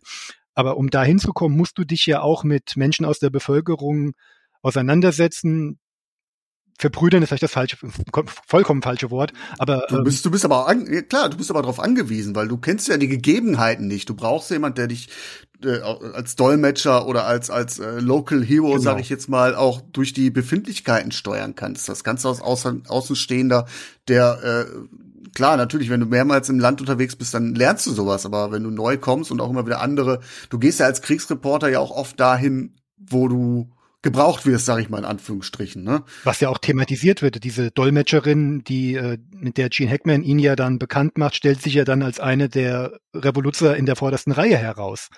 Ja. Gut, ist natürlich auch wieder so ein Ding, dass ihm wahrscheinlich dann den auch einen Schubs gegeben hat, dass er da eigentlich mit einem Dol mit einer Dolmetscherin spricht, die eigentlich sich wohl offenbar aus allem raushält, wohl eine Meinung hat und auch eine Haltung hat, aber sich anscheinend aus allem raushält und plötzlich im Kampfanzug mit dem Gewehr in der ersten Reihe steht, ähm, was halt auch für ihn wahrscheinlich auch so eine Art Dualität der Person halt auch suggeriert, dass es halt beid ja. dass halt beides geht.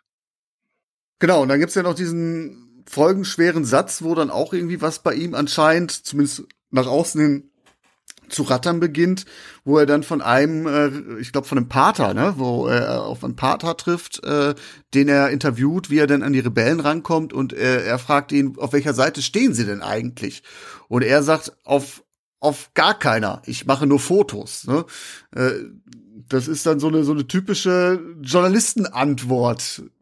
Das, ja, aber die die ausgekochte Coolness, die schmilzt nach und nach dahin. Das ist so. Ja. Gut, zum Glück haben wir einen Jerry Goldsmith auf der Tonspur, der das adäquat untermalt, so dass es nicht ganz so, dass es wenigstens schön anzusehen ist in dem Moment. Also das muss ich nochmal so nebenbei hervorheben, wenn wir schon bei den Handwerklichen sind. Die, die Musik von Jerry ja, Goldsmith absolut. ist ein Traum. Die CD zum Soundtrack hatte ich seit über 15 Jahren im Regal, ohne den Film gesehen zu haben. ja, hat auch, auch, definitiv Spuren in der Filmwelt hinterlassen. Ich glaube, Tarantino hat den doch nochmal aufgegriffen in Django Unchained, ja.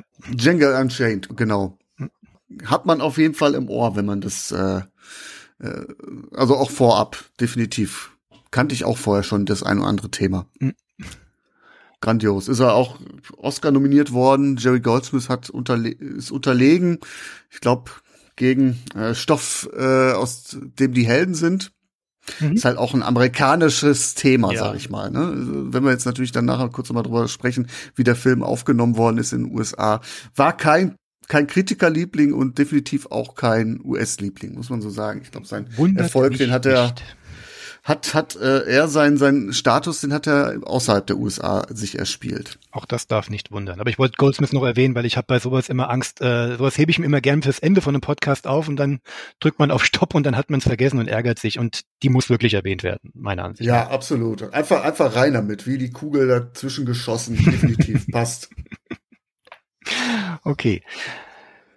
Ja, aber, aber vielleicht, um das einfach mal aufzugreifen, diese Naivität ist natürlich gewollt, dass wir diesen Sinneswandel haben, weil eigentlich spiegelt ja, wenn man das so sehen will, äh, Russell Price den Durchschnittsamerikaner, der vorher nichts über Nicaragua wusste. Ja. Und jetzt quasi mit diesem Film aufgeklärt wird, äh, wie im Farm eigentlich die Amerikaner handeln, indem sie dieses Unrechtsregime unterstützen. Hm, genau, und ähm, wahrscheinlich aber halt auch so diese naive Einstellung von wegen, naja, es bedarf ja auch nicht viel, um sich dagegen zu stellen. Nein, das, äh, jede Handlung kann halt auch schwerwiegende Konsequenzen nach sich ziehen.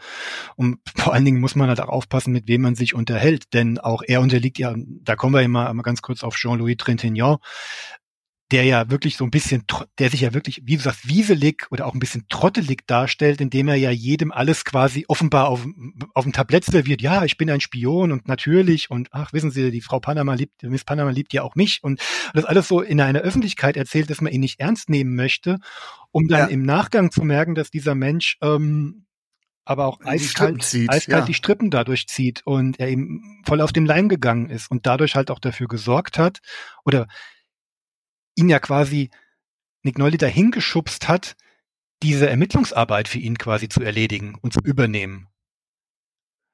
Stimmt, stimmt. Also das war alles, also ich sehe das als ähm, reine, ähm, als, als manipulative Machart. Kein kein Soldat wird jemals äh, in die Tiefen der, der Widerständler gelangen. Wir werden niemanden kaufen können, weil das alles überzeugte Menschen sind. Die sind sowieso auf dem Vormarsch. Also nehme ich hier diesen ideologielosen Reporter, gebe ihm den Schubs in die richtige Richtung und der wird schon irgendwo landen. Und wenn ich ihm noch äh, mich noch präsentiere als jemand, äh, hey, mit mir können Sie reden, mir ist doch mir ist doch auch egal, wer hier gewinnt. Hauptsache, ich habe mein ähm, ich habe meinen Auftrag als Spion quasi für beide Seiten erfüllt. Liefert er ihm halt die Bilder, die er braucht, um halt vernichtend gegen die Widerstandsbewegung ähm, agieren zu können. Ja, das ist ja natürlich dann ja auch der die Pointe, die traurige, dass die Fotos, die Russell Price schießt, äh, von der Regierung genutzt werden, ja, Rebellen zu identifizieren und so auch, ja, böses Wort, zu säubern, ne? Bilder, die einfach nur gemacht werden, um wahrscheinlich für, wenn, entweder nur für sich selbst oder vielleicht für eine Reportage, um mal den Alltag in so einem Rebellenlager irgendwann mal am Ende dieses Krieges oder wenn er weit, lange, lange, schon lange aus dem Land wieder draußen ist, zu verwenden, ähm, zu berichten und zu zeigen, werden halt als ja, Spionagematerial genutzt, um sich ähm, ja, diesen, diese Säuberung halt durchzuführen. Und das, da sind wir bei dem Punkt, den du vorhin schon angesprochen hast. Jede Haltung kann halt auch ähm, zieht Konsequenzen nach sich. Also er weiß, dass er mit der Fotomanipulation journalistisch unsauber gearbeitet hat, aber gerade diese Erfahrung, dass diese Bilder auch für schädliche Zwecke genutzt werden, bestärkt ihn eigentlich darin, dass seine, seine Taten, seine Haltung, die Opposition zu unterstützen, richtig waren. Ja, das, das, ja, ja, kann ich nur zustimmen, ja. Ne, also das ist schon irgendwie auch äh, dann doch ähm, tautologisch sehr interessant gemacht, ne? dass man ja eigentlich da sitzen muss und denken muss so aus aus zumindest ich jetzt auf, aus meiner Journalistenbrille so das geht gar nicht was dieser Mann tut, aber eigentlich sind wir doch auf seiner Seite. Ja, es ist schon sehr sehr ja ich weiß nicht, man kann es auch perfide nennen, obwohl er ja erstmal mit seiner eigenen Schuld auch erstmal klarkommen muss, weil er ja auch durch sein ehemaliges Spiegelbild überhaupt erst draufgestoßen wird. Man, er, er erfährt, dass seine Bilder verwendet werden durch die Figur von Ed Harris, der ja. in, einem, in einem Hinterhof oder in einem Verschlag dort einfach unbewaffnete Zivilisten niederschießt und ihn halt mit einer Verständnislosigkeit anguckt, was er denn jetzt eigentlich für ein Problem hat, also ihm sagt, guck mal, hier diese Bilder, ich habe den Auftrag, die alle hier zu erledigen und zu töten. Und er dann realisieren muss, dass seine Handlung dazu überhaupt erstmal geführt hat. Was ihn aber natürlich auch, wie du gerade sagst, dann im Nachgang halt auch dann so bestätigt, ähm, erst recht weiterzumachen, aber halt besser aufzupassen, wem er was, wann, wo, wie zukommen lässt. Ich würde gleich nicht nochmal aufs Ende zu sprechen kommen, aber lass uns das nochmal einmal aufsparen, weil es dann vielleicht darum geht, mal die realen Hintergründe nochmal aufzuarbeiten. Ich würde gern ein Bild nochmal aufgreifen, das hast du eingangs nämlich schon gesagt, was ich sehr, sehr bemerkenswert fand, weil ich das auch mh, mm, nach wie vor sehr aktuell finde. Und zwar diese Balkonszenerie, mhm. wo die ganzen Journalisten auf dem Balkon stehen, äh, über den Dschungel oder über eine Stadt blicken. Man sieht so die Kamera von hinten, die ist so ein bisschen auf dem Dach positioniert und du siehst wirklich die ganze Weite, die nicaragische und du siehst halt wirklich auch Kriegshandlungen, da fliegen Hubschrauber umher, auch sehr imposant gefilmt, finde ich. Äh, es zischt und pufft und Bomben werden geschmissen und sie stehen da wirklich wie Touristen auf die, wie auf einer Aussichtsplattform. Und dann hast du dann auch, ähm, ja, sie beobachten das Treiben, gleichzeitig aber auch live schalten. Und dann gibt's ja einen beispielsweise, der sagt so, pass auf, wir gehen jetzt auf Sendung, aber hast du den Rauch so hinter mir im Bild? Und das finde ich ist ein sehr interessantes Bild, weil es doch auch aktuell ist, weil es mich so auch an, an den Irakkrieg erinnert hat, an auch, ich sag mal, die ganzen arabischen Frühling, wo man auch festgestellt hat, dass die Reporter immer stärker auch sich selbst inszenieren, sich inszenieren als Teil des Krieges, dass äh, möglichst viel Dynamik in diesen Aufnahmen dann auch sein muss, dass man dann weiß was ich, fahrende Panzer im Hintergrund hat oder Menschen, die irgendwie äh, äh auf, in der Masse stehen und also dies, wir sind mittendrin, dieses mittendrin Gefühl. Obwohl man eigentlich hier in diesem Film ja nur in Anführungsstrichen von oben auf der Veranda drauf guckt. Also da ist auch, also diese Selbstinszenierung der Reporterin ähm, ist, ist etwas, was, was nach wie vor äh, vielleicht noch verstärkt zugenommen hat in den letzten Jahren. Gerade durch Embedded Journalism. Ja, was auch dazu geführt hat, dass wahrscheinlich auch solche Bilder auch immer mehr auch zu Hause konsumiert werden. An einer Stelle wird ja so bezeichnet, da muss ich extra nachgucken, ja noch gesagt, ähm, das Ganze hat ja mittlerweile, äh, Raphael kennt mittlerweile mehr Menschen als J.R. Ewing, wo ich ja erstmal nachgucken musste, ob 1979 Dallas überhaupt gelaufen ist. Ja, ist es seit 1978. Hatte mich überrascht. Ähm, das, ja, genau, aber das Nachrichten aber halt in dieser Art und Weise offenbar halt auch immer mehr zu einem Geschäft halt auch werden konnten, weil man halt auch immer mehr zeigen konnte. Und die Bilder, die du ja jetzt äh, gesagt hattest, Irak oder ihr arabischer Frühling, das sind ja nochmal 20, 30 Jahre später, in der ja. die technischen Möglichkeiten ja noch weiter fortentwickeln waren, äh, und wo es dann noch viel leichter ist, sich selbst zu inszenieren. Und wo man auch ganz schnell ja dieser Eitelkeit wahrscheinlich auch verfallen kann, so ein bisschen. Ja. Wobei ich da jetzt nicht äh, generell die Kollegenschelte auspacken Nein. will. Natürlich, äh, wenn man da vor Ort ist, äh, leistet man auch was. Aber das ja. ist mir dann auch schon irgendwie aufgefallen, dass es doch äh, so sehr, sehr auch ähm, lebhaft dann auch oft immer in, in, im Hintergrund zugeht. Das ist definitiv so, dass man da auch natürlich so diese, dieses Narrativ bedient.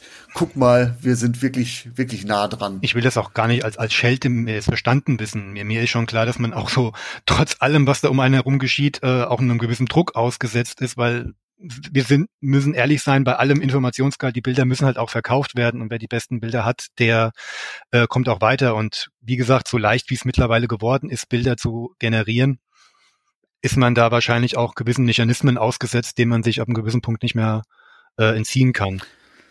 Es ist sicherlich auch die Frage, was erwarten wir eigentlich als Zuschauer, wenn dann jemand, äh, Kriegsreporter, dann, was weiß ich, irgendwo vor einer grünen Wand von Greenscreen steht, ja. dann würden wir uns auch fragen, wo ist der eigentlich?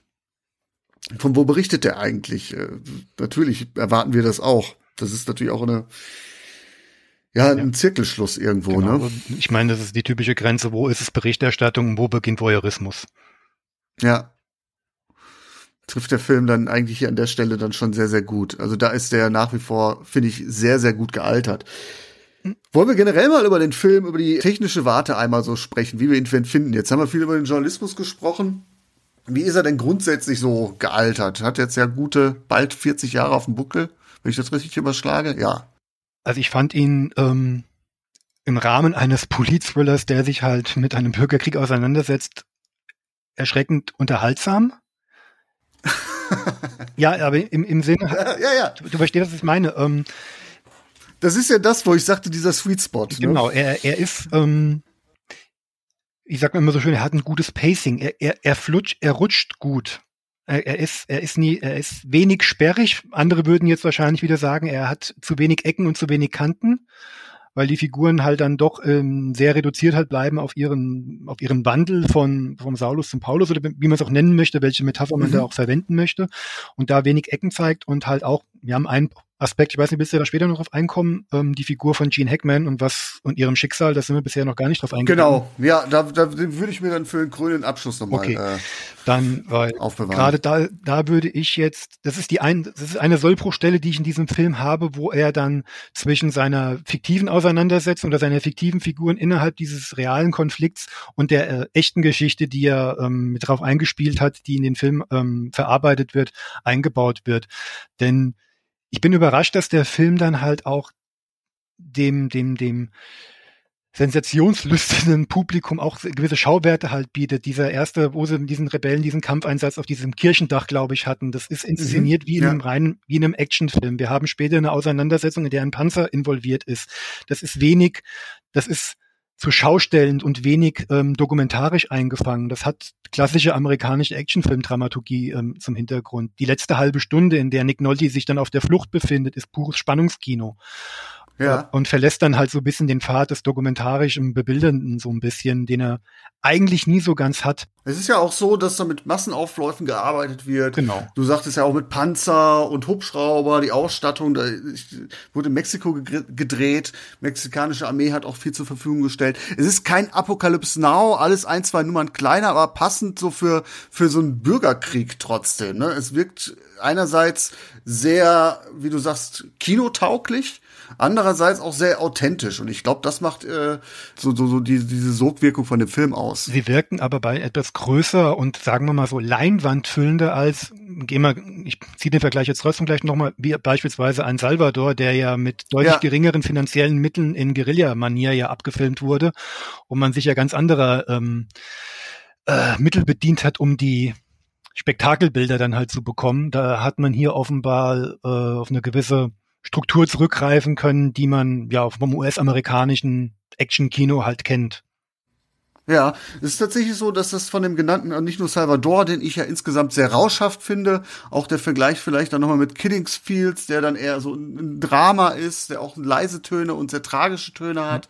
Ein Jahr in der Hölle, den ich dann so, so, so philosophisch, universell angehaucht finde. Da ist tatsächlich Under Fire der, der mainstreamigste, finde ich das, das, oh Gott, bitte nicht missverstehen, aber durch diese ganzen sandigen Bilder, die der Film hat, die in Mexiko sind, ich fühlte mich so oft das ist jetzt ein ganz böser Vergleich, aber an an 80er Jahre Vorabendserien erinnert, wie A-Team oder sowas, wenn die sich ins, aufs Land verirren, wenn sie sich dann in irgendwelchen Kleinstädten, die in irgendwelchen ja. sandigen Dünen irgendwo sich befinden, erinnert liegt, liegt wahrscheinlich auch an der, äh, an der grobkörnigen Auflösung der Kameras, die damals verwendet wurden, aber der hat diese Farbpalette, die ich halt aus TV-Serien, die danach gedreht wurden. Ja, okay, ich verstehe, wurden. was du meinst, ja.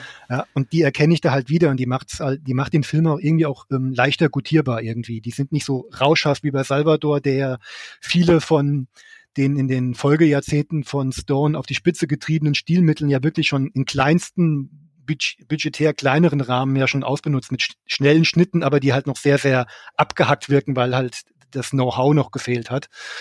Da ist an der Feier deutlich konventioneller, geradliniger. Gleichwohl ist es ja nicht so, als wäre der Film nur auf diese reinen Schauwerte aus und die Story drumherum ist nur ein Vehikel. Also ich nehme dem Film trotzdem ab, ja. dass er natürlich sich um äh, darum kümmert, guck mal, was passiert da eigentlich in Nicaragua. Und das ist, glaube ich, die ganz große Leistung von dem Film, dass der Film nie selbstzweckhaft ist. Und deswegen war es vielleicht auch gut, dass man sich so jemanden geholt hat ähm, wie Roger Spottiswood, als eher so ein Handwerker, der wahrscheinlich, genau. der sich dann wahrscheinlich entsprechende technische Berater für die Authentizität geholt hat und sich dann in seiner in erster Linie um seine Art der ähm, ja unterhaltsamen äh, Bebilderung halt dann gekümmert hat. Und das hat halt ein schönes, stimmiges Ganzes ergeben für den Zuschauer. Genau, es ist ja jetzt so nicht so, dass er viele optische Kniffe hat. Natürlich diese flächigen Bilder, ähm, das ist natürlich echt gut gemacht, aber ansonsten hast du abgesehen von dieser Fotosimulation, so zwischendurch friert man das Bild ein, was so suggerieren soll, dass äh, wir gerade aus der Perspektive von Russell Price sehen, wie er Fotos schießt. Abgesehen davon hast du ja also nichts, wo ich sag so, wow, da bleibt das jetzt irgendwie so, so, da, da bleibt mir jetzt die Raffinesse im Hinterkopf hängen. Kann ich, kann ich nur zustimmen. Bin ich ganz deiner Meinung. Wie ist das denn? Ich habe noch einen Punkt aufgeschrieben, so als Arbeitsthese, wo du sagst, jo, da kann man gerne drüber sprechen. Und das ist dann ähm, die das Liebesdreieck, wie ich mal irgendwie in irgendeiner Kritik gelesen habe, das dafür sorgt, dass der Film zu seicht wäre. Wie siehst du das? Ist das ein notwendiges Übel, was wir, was dieser Film gebraucht hat? Ich glaube, im amerikanischen Kino der 80er wahrscheinlich ja. Also als, als, als Mensch, der mit diesem Film aufgewachsen ist, ist das ja ein gängiges Stilmittel gewesen, dass sowas dass diese Liebesbeziehungen immer mit dabei sind, damit man irgendwie in irgendeiner Art und Weise jemand dann doch ein Happy End noch kredenzen kann. Problematisch wird es für mich halt darin, dass eine Person aus diesem Dreieck, die von Gene Hackman gespielte Figur, ja auf einer realen Figur basiert und das Ganze mit einer mit einer Tragik aufgebaut wird, die, wo ich mich immer frage, wo ich schwanke zwischen, ist das jetzt dramaturgisch notwendig oder ist es fast schon pietätlos? Okay, äh, führ, führ das nochmal aber bitte aus. Ich glaube, ich weiß, was du meinst, aber. Also dann, dann sage ich jetzt auch was, was mit äh, Gene Hackmans Figur passiert. Ja, komm, dann, dann das, der große Spoiler jetzt noch hinterher, ja. Wir haben ja das Dreieck, dass die Figur zwischen, äh, dass die Figuren Gene Hackman und Joanna Cassidy in Scheidung quasi leben. Nick Nolte sich in die Figur von Joanna Cassidy verliebt. Gene Hackman verschwindet ja für eine geraume Zeit dann auch aus dem Film. Das muss man auch mal dazu sagen. Er hat gar nicht so viel Screentime. Er hat eine gewichtige Rolle. Weil er seinen Job dann antritt tatsächlich. Genau. Sein Moderatorenjob in Kanada, glaube ich. Ja. Bin mir jetzt nicht ganz sicher. Ja, auf jeden Fall äh, Nordamerika irgendwo. Genau. Und die beiden dann miteinander anbandeln, während Gene Hackman noch da ist. Gene Hackman findet es heraus, aufgrund von Bildern, die Nick Nolte gemacht hat, geht dann aber nach Nordamerika, ohne dass das Thema groß angesprochen wird. Er kommt wieder konfrontiert Nick Nolte, indem er ihm versichert, ey, ich liebe deine Frau, weil, weil es wieder, wieder so ein, ein ähm, wie, wie der große Elefant im Raum halt steht und keiner spricht dann darüber. Gibt es ein Gespräch. Er versichert ihm, es ist nichts passiert, als die beiden noch verheiratet waren und noch zusammen gewesen sind. Und dann gibt's einen, dann einen Schulterschluss mit dem Schlag auf die Faust. Okay, alles gut zwischen uns beiden, keine weiteren Problematiken. Und dann springt der Film plötzlich an, dann nimmt er sich die zehn Minuten für die, äh, für das reale Ereignis, auf der Gene Hackmans Figur basiert, dass dieser Reporter bei einer Kontrolle von, von der Regierungsarmee wohl mehr oder minder grundlos erschossen wurde. Und da frage ich mich immer so, ich kenne jetzt die Hintergründe der echten Figur jetzt natürlich nicht, aber muss, muss, muss man mir das dann so emotional aufbereiten, ähm, dass man da so ein Liebesdreieck noch drumrum bastelt? Hätte es nicht gereicht, dass man die beiden vielleicht als Partner den ganzen Film überzeigt? Also meinst du, es hätte auch gereicht, ihn hinzurichten, ohne dass man die Liebesbeziehung hat, um quasi nochmal einen emotionalen Payoff uns aufzudrücken? die Beziehung für mich zwischen Gene Hackman und Nick Nolte funktionierte trotz der geringen Screentime bis dahin auch so. Die beiden haben gut miteinander ja. harmoniert.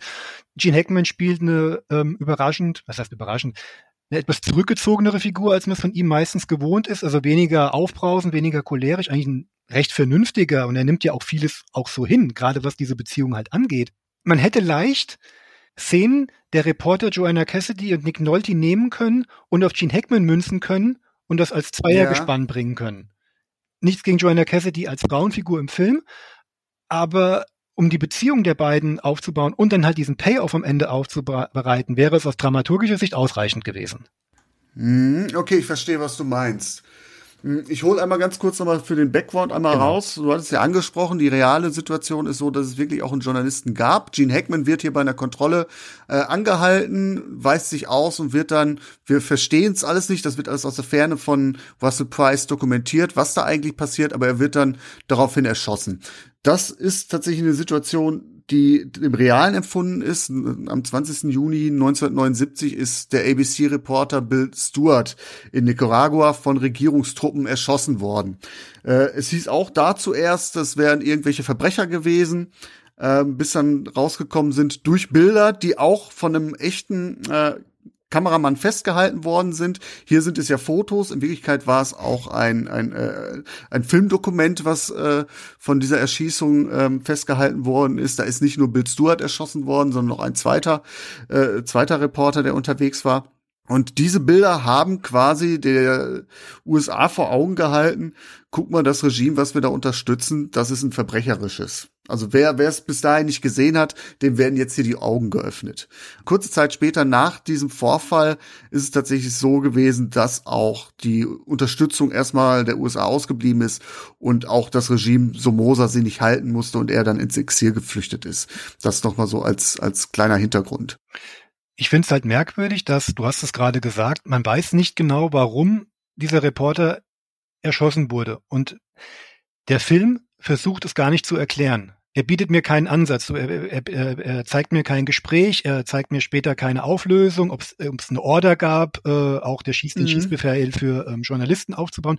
Auch das traut er sich nicht traut sich aber dieser ähm, realen Figur, ja, sie heißt anders, ich weiß, aber dieses Beziehungsgeflecht oben drauf zu machen, um es halt publikumswirksamer wahrscheinlich auch zu machen, um Leute anzuziehen, die vielleicht weniger mit solchen Filmen sonst zu tun haben. Kann ich nachvollziehen, weil ähm, es gibt zumindest die Vermutung, warum Bill Stewart erschossen worden ist. Und das war einfach eine allgemeine Nervosität der Regierungstruppen, die zuletzt auch in den letzten Jahren und in den letzten Wochen und Monaten mit kritischer und unliebsamer Berichterstattung aus dem Ausland haderten. Mhm.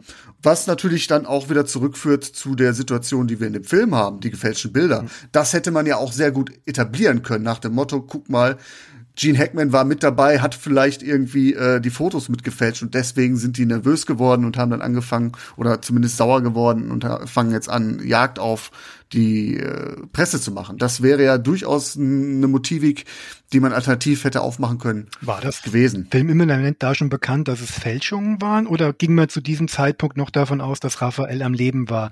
Weil diese, diese Kriegsbilder, die ja von dem Hoteldach gefilmt wurden, waren ja eine Reaktion auf die Bilder, dass Raphael noch da ist und dass die Regierung, die ja überzeugt und auch zu Recht überzeugt davon gewesen ist, Raphael getötet zu haben, ja dann doch wieder in den Kriegsmodus verfahren ist und groß, äh, großflächige Angriffe gefahren ist. Das stimmt, das ist nämlich nicht bekannt. Ich glaube nicht, dass der Regierung bekannt ist, dass ähm, Russell Price die Bilder gefälscht hat. Das ist dann natürlich die Schwierigkeit. Dann hätte man, das hätte man irgendwie auflösen müssen im, im Drehbuch, dass es da irgendwie eine Reaktion geben könnte. Aber das wäre natürlich auch eine sehr drastische Reaktion. Ne? Genau, wenn, wenn, sie halt, wenn sie halt gewusst hätten, äh, und selbst wenn sie davon ausgehen, dass er lebt, dann könnte ich damit noch leben, so nach dem Motto, oh, das waren amerikanische Journalisten, die äh, quasi hier das Feuer wieder entflacht haben, äh, entfacht haben, dadurch, dass sie ihnen die Möglichkeit gegeben haben, sich der Öffentlichkeit zu präsentieren, könnte ich diese Nervosität zumindest filmimmanent nachvollziehen, sagen müssen wir so. Mhm. Aber wird halt, wird nicht thematisiert, da ist man so feinfühlig oder mutig, es dem Zuschauer selbst zu überlassen. Es gibt ja nachher auch diesen schönen Spruch dieser Krankenschwester, ja. die das zusammenfasst und sagt so, ähm, vielleicht hätten wir schon mal eher, also gegenüber ähm, Joanna Cassidy, hm. die äh, Nick Nolte in dem Land sucht und auch ein paar Krankenhäuser abkloppert und dann wird halt im Fernsehen auch bekannt, dass äh, der Journalist äh, Alex Grazier erschossen worden ist von Regierungstruppen und dann sagt halt diese Krankenschwester, vielleicht hätten wir mal äh, in den 50 Jahren vorher mal einen amerikanischen Journalisten erschießen müssen, dann wäre der Krieg vielleicht schon längst vorbei gewesen. Was so diese ganze Gemengelage nochmal auf den Punkt bringt. Genau, richtig, aber war ein böser Satz in dem Moment. Also, aber ja, ich kann, ich glaube, ich denke, jemanden aus dieser Situation verstehen zu können, warum man sowas sagt. Ja, wir haben vielleicht äh, diese Be persönliche Beziehung jetzt oder sollten diese persönliche Beziehung aufbauen zu Grazer den äh, Locals ist das natürlich völlig egal. Richtig. Das ist, ist, ist so. Richtig. Ich, ich rede auch nur aus Zuschauersicht, nicht als als jemand, der in, einem, der in einem Bürgerkriegsgebiet lebt oder. Nee, so, so, so habe ich das auch nicht verstanden. Nee, nee, alles gut. Vielleicht, was ich aber zu der Beziehung dann doch nochmal einschränkend sagen möchte oder zur Ehrenrettung dieser Beziehung mal sagen möchte. Ich finde, ich finde, die Beziehung wird gar nicht mal so aufgedrückt wie manch andere. Also wenn wir jetzt hier über ein Liebesdreieck sprechen, das ist hier kein, kein Pearl Harbor oder so, ne? Äh, wo du, äh, also der Under Fire ist keine Sponzette. Ich finde die Beziehung, die wirkt auch zwischen Russell Price und ähm, Claire Strider, wirkt sehr lakonisch, sehr zweckmäßig. Es ist keine romantische Beziehung. Es ist sehr erwachsen, sehr professionell. Ich habe so das Gefühl, die sind zusammen auch, weil die beiden in diesem Wahnsinn irgendwie jemanden brauchen. Ja. Es ist kein Liebesglück und das gibt es zwischen den beiden auch nicht, äh, weil das ist wieder so, so ein Thema, was vielleicht in diesen Journalismus reinspielt oder dieses tradierte Bild vom Journalismus. Im Journalismus oder wenn du als Kriegsreporter unterwegs bist, dann hast du keine Zeit für Familienglück. Ja. Das wird ja auch klar in der Figur der Claire. Von Royce Price erfahren wir eigentlich wenig, was er außerhalb des Krieges, ob er irgendwie verheiratet, liiert war mal früher. Aber Claire, von Claire wissen wir beispielsweise, dass sie eine Teenie-Tochter hat. Es wird klar, die Mutter verpasst auch viel im Leben ihrer Tochter. Kann ich, kann ich nichts gegen sagen. Wie gesagt, ich störe mich nicht direkt. Ich frage mich halt bei dieses Dreieck ja dann dadurch, dass Gene Hackman dann auch relativ früh aus dem Film genommen wird, diese Beziehung dann doch sehr ins Leere verläuft, weil der Konflikt zwischen den beiden Figuren, äh, zwischen Gene Hackman und Nick Nolte wird in diesem Autogespräch halt beiseite gewischt. Einmal Fistbump. Genau, Fistbump und das ist dann, es ist dann halt erledigt. Aber dass die Beziehung dann, wie du, ich gerade gesagt habe, so angenehm erwachsen ist, finde ich ja auch gut. Also dass sie sich zwischen Tür und Angel nicht dann noch ähm, noch einen aufdrücken oder sowas, das bleibt weg. Also diese Pearl Harbor Romantik ist nicht vorhanden. Da bleibe ich ganz bei dir. Aber ich, wie gesagt, ich hätte sie für den Payoff nicht gebraucht. Ja, der Film wurde ja auch als romantischer Thriller vermarktet, weil man festgestellt hat in den Umfrageergebnissen, ähm, die Leute haben äh, keine Ahnung von Nicaragua, wir müssen da noch irgendwie eine Beziehungsebene irgendwie einbauen, die dann äh, die Leute ins Kino holt. Ja, ich, ich, ich schieb diese Elemente Drehbuchautor und äh, Drehbuchdebütant Ron Shelton zu, der ja später mit Filmen wie Tin Cup oder ähm, Weiß Jungs Springs nicht oder Annies Männer ja dann auch eher mal leicht ein bisschen mehr romantischere Gefilde abgedriftet, abgedriftet ah, okay. falsch ist, aber vielleicht stammen sie von ihm, wer weiß.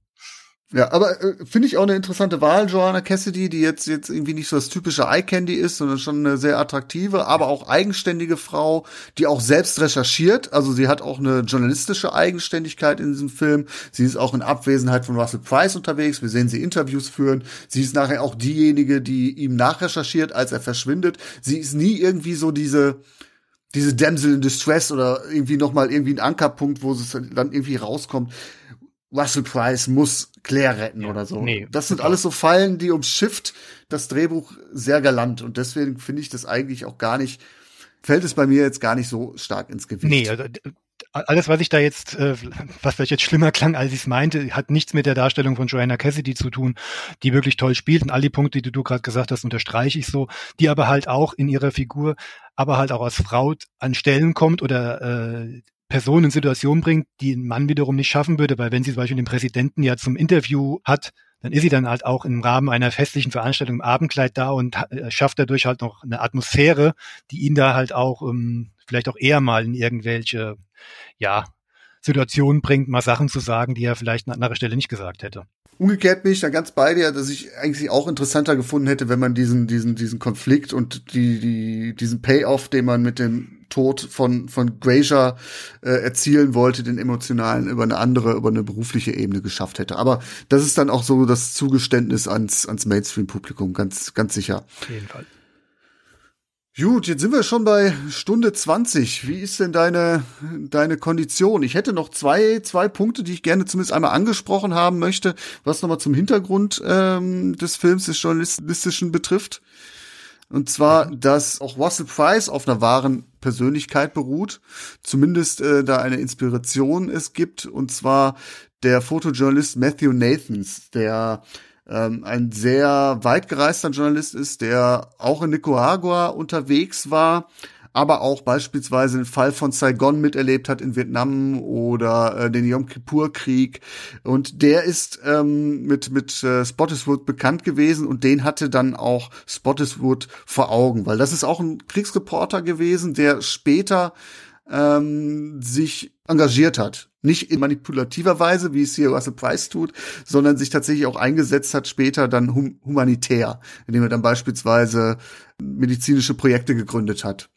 Und Nathans fungiert hier auch bei diesem Film als Berater. Der wird auch, glaube ich, zum Schluss auch noch mal kurz im Abspann genannt. Und was ich halt sehr, sehr schön finde, die Kameras, die Nick Nolte trägt.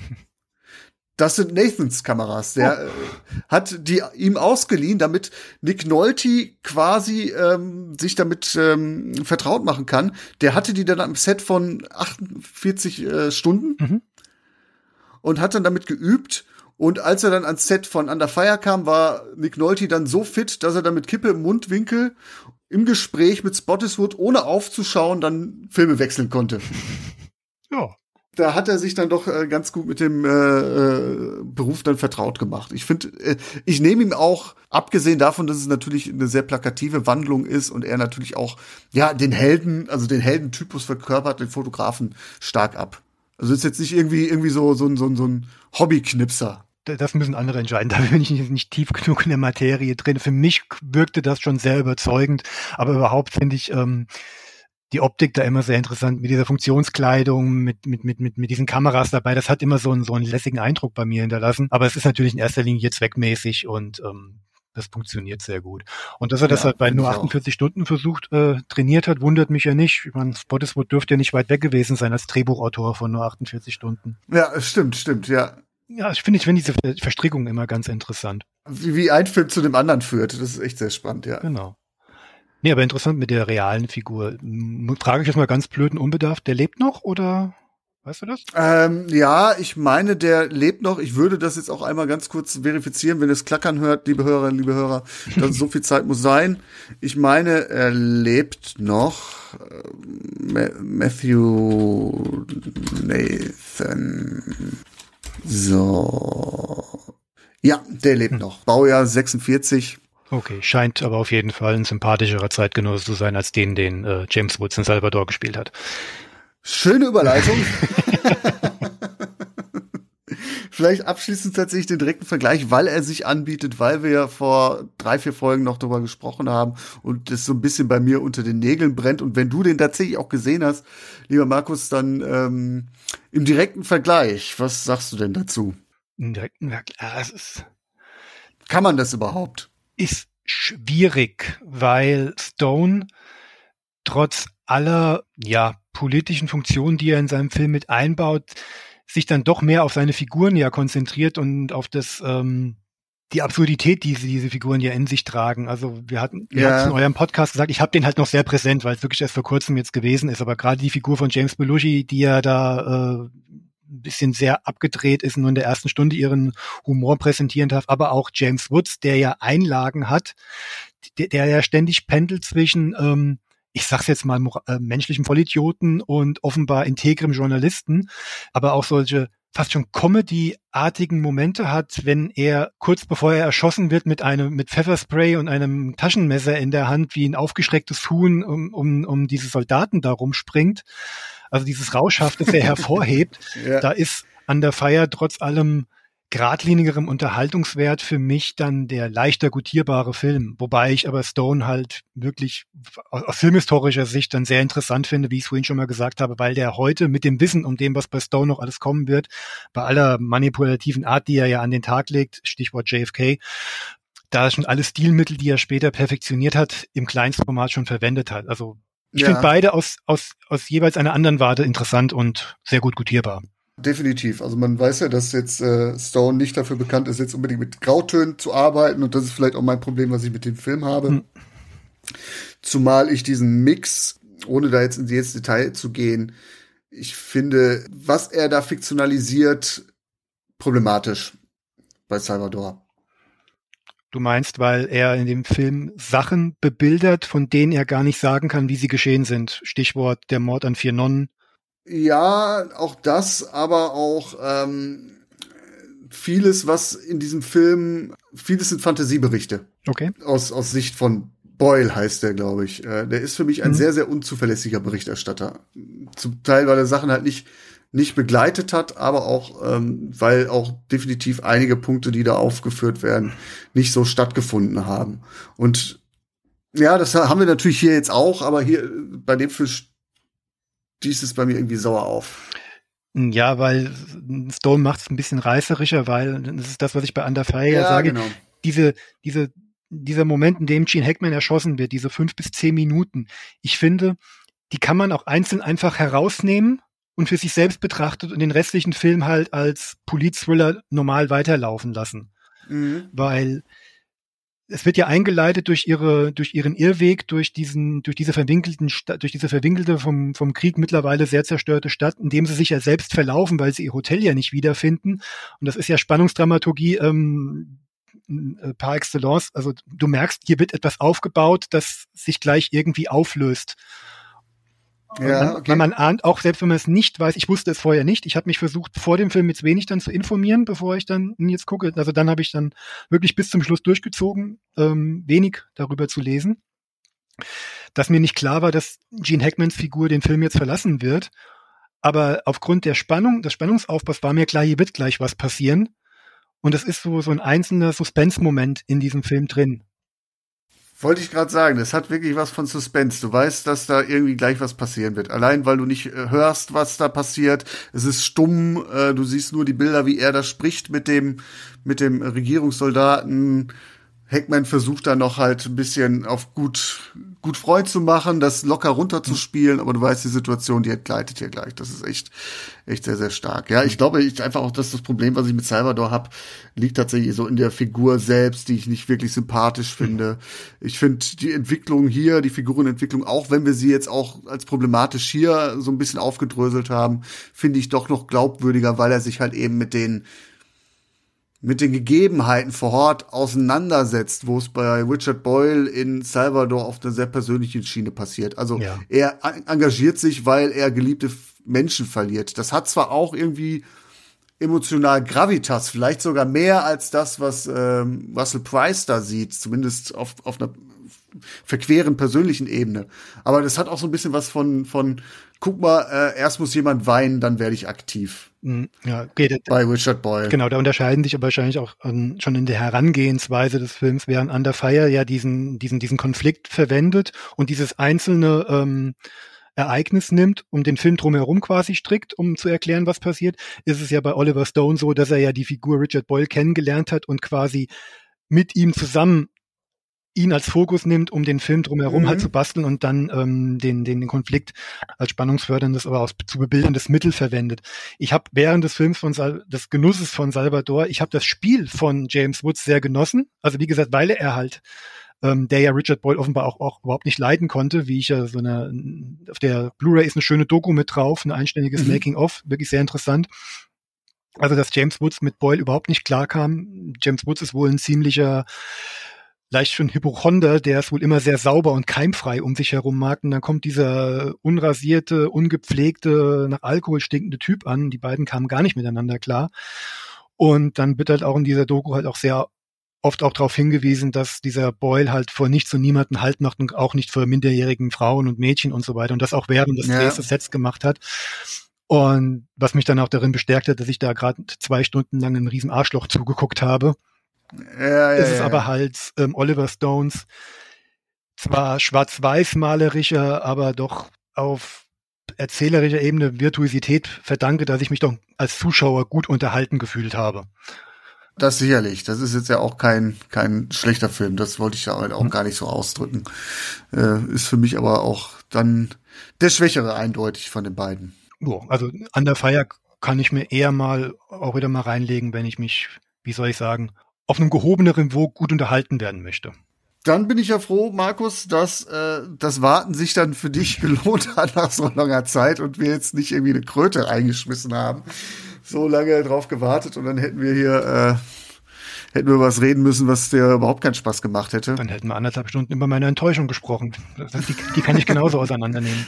Ja, wäre aber für eine Premiere zwischen uns beiden auch etwas, etwas sehr melancholisch gewesen. Das, äh, weiß ich nicht, ob ich das mit meinen mein, mein Herz das ertragen hätte. Hängt davon ab, was wir draus machen. Ja, genau.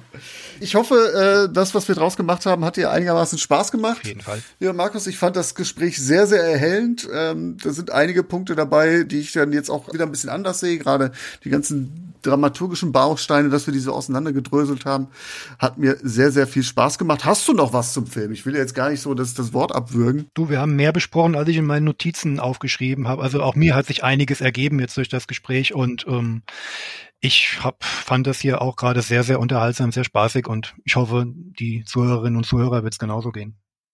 Genau, das hoffe ich äh, natürlich auch, dass es ihr da was rauszieht, liebe Hörerinnen, liebe Hörer. Wenn das der Fall ist, dann freue ich mich natürlich über alles, was uns Podcaster glücklich macht, sei es Bewertungen bei iTunes, äh, erzählt es weiter, empfiehlt diesen Podcast weiter, abonniert uns dort, wo es möglich ist. Ja, alles das ist so das Salz in der Suppe, was uns natürlich auch glücklich macht. Da wirst du wahrscheinlich mir auch zustimmen, lieber Markus. Es gibt nichts äh, Besseres zu wissen, dass sich jemand die Sachen auch anhört und ja, daraus was zieht. Das ist immer, da weiß man, wofür es macht, auch wenn man selbst auch Spaß dran hat und Freude hat an der ganzen Nummer. Ich sag mittlerweile, ähm, ich brauche keinen Like, aber ein netter Kommentar, der mir einfach mal sagt, was einem gefallen hat oder was nicht, der gibt einem mehr, der gibt auch immer eine schöne Diskussionsgrundlage und hilft einem halt auch ähm, besser zu werden und sich weiterzuentwickeln. Markus, vielen lieben Dank für deinen Besuch, hat mir wirklich sehr viel Spaß gemacht. Immer gerne wieder. Ja, Wenn sich irgendwie mal was auftut, Action-Kino-mäßig, auch gerne umgekehrt, äh, grüß mal den lieben Tom. Mache ich. Sehr gerne. Und ihr, liebe Hörer, liebe Hörer, wenn ihr einen Sweet Spot für Action habt, dann auf jeden Fall Bullet und Fist. Die beiden Typen müsst ihr euch merken. Vor allem müsst ihr Berlinerisch verstehen können. Es stimmt, es stimmt. Die Kodder-Schnauze, die müsst ihr schon äh, zu nehmen wissen, auf jeden Fall. Aber das macht euch auch so erfrischend, auf jeden Fall. Ich bedanke mich jedenfalls für die Einladung. Hat mir auch wirklich einen Riesenspaß gemacht und würde mich freuen, wenn wir wieder ein Projekt finden würden, wo wir zusammenstoßen. Auf jeden Fall. Sehr gerne. Da finden wir was. Auf jeden Fall. In diesem Sinne an alle, an dich, lieber Markus, liebe Hörerinnen, liebe Hörer. Bis zum nächsten Mal bei journalistenfilme.de, der Podcast. Tschüss. Ciao.